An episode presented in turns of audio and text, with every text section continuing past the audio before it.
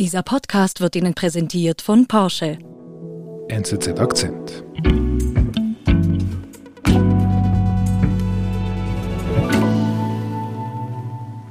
Antonio, großer Tag morgen in Genf.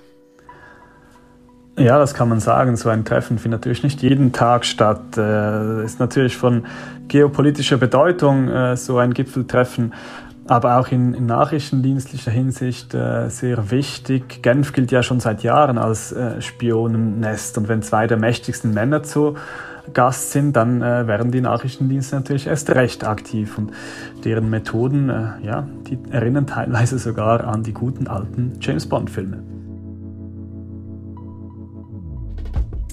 Morgen Mittwoch treffen sich der neue amerikanische Präsident Joe Biden und Wladimir Putin zum ersten Mal in Genf.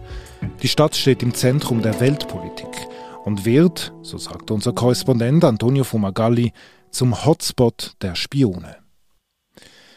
Antonio, wie muss ich mir Genf denn jetzt vorstellen in diesen Tagen?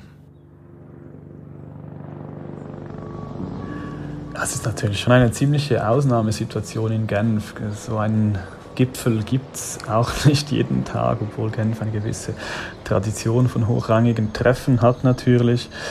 Aber die Innenstadt gleicht äh, schon mit jedem Tag mehr äh, einer Festung, insbesondere natürlich äh, rund um den Ort, wo das Treffen stattfinden wird am Mittwoch. Äh, das ist diese Villa Lagrange äh, im gleichnamigen Stadtpark. Das ist ein schöner Park, der sehr beliebt ist bei der Bevölkerung und der ist jetzt völlig äh, abgesichert mit ähm, Stacheldrahtzaun. Kilometerlang wurden Zäune hochgezogen, damit es wirklich keine Sicherheitsprobleme mehr geben könnte an diesem Mittwoch. Und wer sorgt denn für die Sicherheit?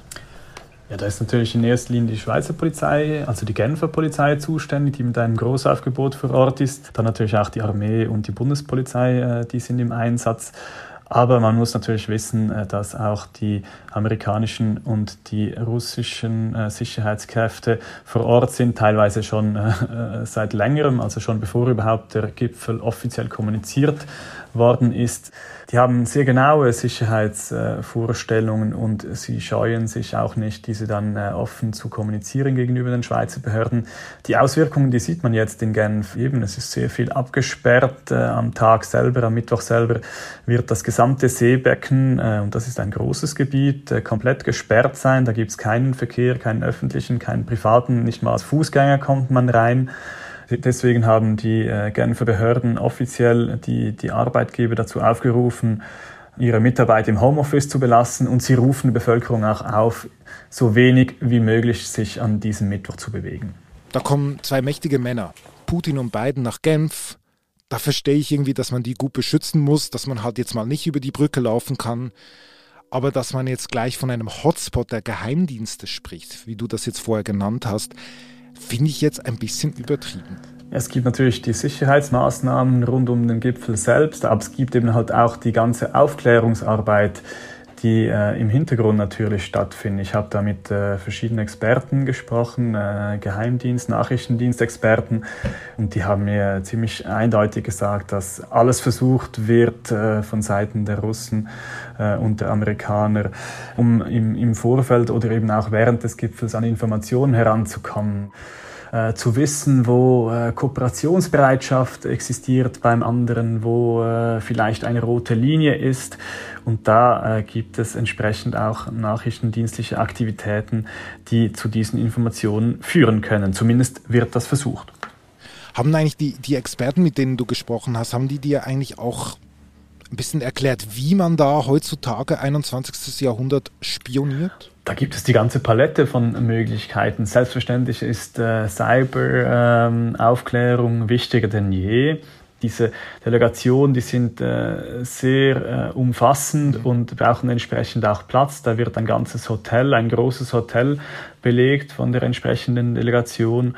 Und zumindest gemäß der Aussagen der Experten, äh, mit denen ich gesprochen habe, werden auch weiterhin ganz traditionellen Methoden verwendet. Eigentlich solche, wie man sie irgendwie aus Agentenfilmen, äh, James Bond zum Beispiel, kennt. Also auch sogar die klassische Wanze hat noch nicht ausgedient. Äh, wird sicherlich versucht werden, rund um die Hotels, wo die Delegationen stationiert sind, an irgendwelche Informationen heranzukommen. Also es kann äh, zum Beispiel ein, ein, Auto sein, von dem aus äh, elektromagnetische Wellen in, in Richtung des Ziels, also dieses Hotels, gesendet werden und dann versucht man äh, so irgendwelche äh, Gesprächsfetzen oder Gespräche äh, abzufangen. Das sind teilweise dank des technologischen Fortschritts Geräte, die gar nicht mal so viel Platz äh, einnehmen. Also ein, ein Experte hat mir gesagt, dass man so ein Gerät in einem Rucksack verstauen kann und entsprechend versuchen dann die Delegationen oder eben die Sicherheitskräfte auch äh, sogar rund um die Hotels, wo sie stationiert sind, ähm, selbst auch für Sicherheit zu sorgen. Also da gibt es äh, sogenannte Counterintelligence, auch wirklich in Straßen rund um die Hotels, wo dann die Delegationen stationiert sind. Da tummeln sich jetzt also russische und amerikanische Agenten in Genf herum und arbeiten.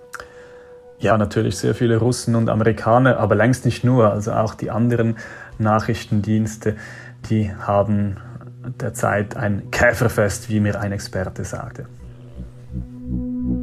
Wir sind gleich zurück. Lust auf ein bisschen Action?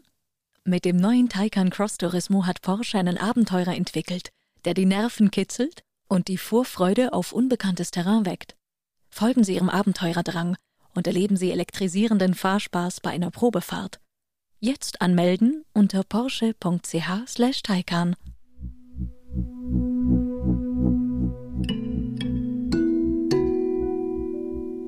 Ein Käferfest, das Käferlifest, sagen wir auf, auf Schweizerdeutsch. Wer ist da? Was machen die da? Es gibt natürlich eine Vielzahl von Ländern, die jetzt ein Interesse daran haben, irgendetwas zu erfahren, das dann nicht offiziell kommuniziert wird. Ich denke in erster Linie natürlich an China, ein, ein wichtiger geopolitischer Player, aber natürlich auch die europäischen Staaten in erster Linie, äh, wichtige EU-Länder. Und man weiß zum Beispiel, dass äh, die Briten oder auch die Franzosen einen sehr gut ausgebauten Nachrichtendienst haben, die wissen will, wo oder wie es jetzt weitergeht mit dieser russisch-amerikanischen Beziehung, die ja sehr stark gelitten hat äh, in den letzten äh, Monaten, nicht zuletzt seit äh, Joe Biden an der Macht ist. Es gibt eine Vielzahl von äh, wirtschaftlichen, äh, militärischen, äh, auch humanitären Fragen, die jetzt diskutiert werden. Jeder Großstaat oder die Großmacht hat ein Interesse daran, zu erfahren, wie diese bilaterale Beziehung zwischen den USA und Russland sich weiterentwickeln wird. Hat auch das schon mal, also ist auch das schon mal passiert? Also worauf basieren deine Informationen, dass da Drittstaaten versuchen mitzuhören, was da besprochen wird? Man kann in diesem Zusammenhang zum Beispiel die Atomverhandlungen nennen, die 2015 ebenfalls in Genf äh, stattgefunden haben. Lustigerweise gerade in diesem Hotel, wo jetzt die amerikanische Delegation stationiert ist, im Hotel Intercontinental. Und da hat sogar die Schweizerische Bundesanwaltschaft festgestellt, dass da spioniert worden ist. Das hat sie ganz offiziell in einem Bericht dann im Nachhinein äh, so kommuniziert. Man weiß einfach nicht, äh, wer dahinter steckt oder sagen wir so, man weiß offiziell nicht, wer dahinter steckt. Äh, so ist der Wortlaut der Schweizer Behörden. Aber ähm, hinter vorgehaltener Hand gehen eigentlich alle davon aus, dass da der israelische Geheimdienst äh, aktiv war während dieser Atomverhandlungen rund um das iranische Atomprogramm. Also, die Chinesen sind da, die Briten sind da, die Franzosen sind da, vielleicht auch die Israeli sind da jetzt in Genf. Wenn ich mich jetzt wieder hineinversetze in die russischen und amerikanischen Agenten, wie schützen sie sich denn? Gemäß den äh, Informationen, die mir meine äh, Experten gegeben haben, hat da ein richtiges äh, Wettrüsten stattgefunden in den letzten Jahren äh, zwischen Angriff und Abwehr, weil natürlich jeder Staat weiß, dass es äh, Spionageversuche geben wird äh, auf ihn. Entsprechend muss man sich dagegen schützen. Und das sind selbstverständlich Informatiklösungen, die da verwendet werden, aber teilweise auch ganz klassische Methoden. Äh, man kennt zum Beispiel diese Sicherheitszelte, die dann aufgebaut werden, also physisch aufgebaut werden in, in den Hotels, wo die Delegationen stationiert sind. Das muss man sich so als eine Kammer vorstellen, in die keine elektromagnetischen Wellen eindringen können und entsprechend äh, sichere Kommunika Kommunikation möglich ist. Also da ist schon ziemlich äh, viel oder muss ziemlich viel investiert werden, auch in die Abwehr gegen äh, Spionage. Okay, also ein Riesenaufwand.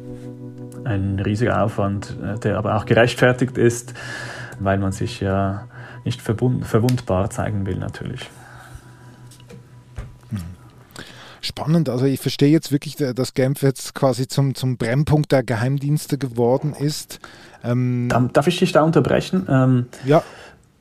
Genf ist immer ein Brennpunkt der Geheimdienste oder der Nachrichtendienste. Mhm. Der Schweizerische Bundesrat zum Beispiel hat selbst in einem Bericht, 2017 war das, festgestellt, dass es Länder gibt, wo jeder dritte bis vierte Mitarbeiter in den Botschaften nachrichtendienstlich tätig ist. Also man darf da auch nicht naiv sein. Das wissen die Schweizer Behörden, das wissen natürlich auch die anderen Länder. Die nachrichtendienstliche Tätigkeit, äh, auch die illegale nachrichtendienstliche Tätigkeit, die ist äh, in Genf das ganze Jahr über ähm, vorhanden und von offizieller Seite äh, schon x-fach so festgestellt worden. Es ist einfach jetzt damit zu rechnen, dass diese Nachrichtendienste aufgrund dieses geopolitischen Treffens noch aktiver sind als ohnehin schon.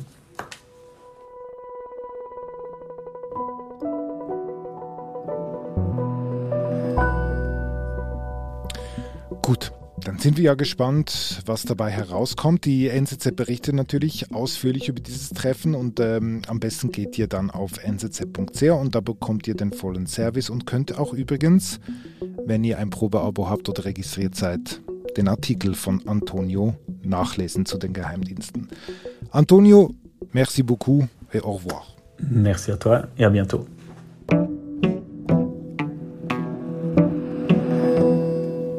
Das war unser Akzent. Ich bin David Vogel. Bis bald.